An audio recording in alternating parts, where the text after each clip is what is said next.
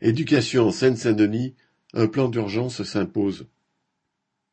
Une nouvelle fois, un rapport parlementaire pointe du doigt le délaissement et les inégalités criantes que subit la Seine-Saint-Denis, l'un des départements les plus pauvres de l'Hexagone, où 27,6% des habitants vivent sous le seuil de pauvreté.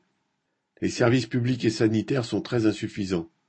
C'est le premier désert médical de France métropolitaine, avec en moyenne 49,8 généralistes pour cent mille habitants, contre 83,5 en moyenne sur l'ensemble du pays. L'offre de soins psychiatriques et aux personnes en situation de handicap est indigne. Quant à la justice, elle est aussi à la peine faute d'effectifs et de moyens financiers. Le rapport pointe principalement les manques en matière d'éducation.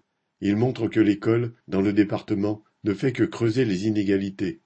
Un enfant y perd en moyenne une année d'études. Comme les départements d'outre-mer, la Seine-Saint-Denis est le parent pauvre de l'éducation nationale, alors que ces départements sont parmi les plus jeunes de France. Un cahier de doléances entre guillemets lancé par une intersyndicale auprès de l'ensemble de ces établissements scolaires montre que les défaillances de l'État sont partout, en matière de médecine scolaire, d'assistants sociaux, d'infirmières, d'AESH. Dans nombre d'établissements du département, les enseignants absents ne sont pas remplacés. Il est fréquent qu'en collège ou en lycée, les élèves n'aient pas de professeur de français ou de maths pendant un an.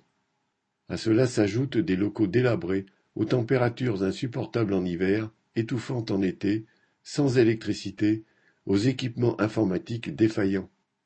L'intersyndicale exige un nouveau plan d'urgence pour le département.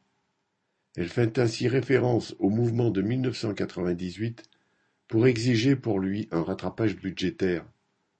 Cette année-là, enseignants, grévistes et parents d'élèves avaient manifesté massivement pour exiger des moyens supplémentaires.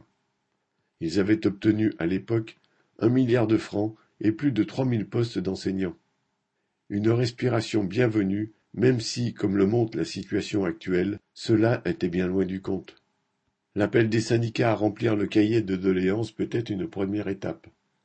Mais les moyens dérisoires de l'éducation nationale, dans les quartiers populaires en particulier, sont intimement liés à la politique des gouvernements qui consiste à prendre les milliards utiles à la population pour les offrir au grand patronat ou s'en servir pour le budget de l'armée. Le combat contre ces inégalités croissantes rejoint celui contre le fonctionnement du système. Aline Urbain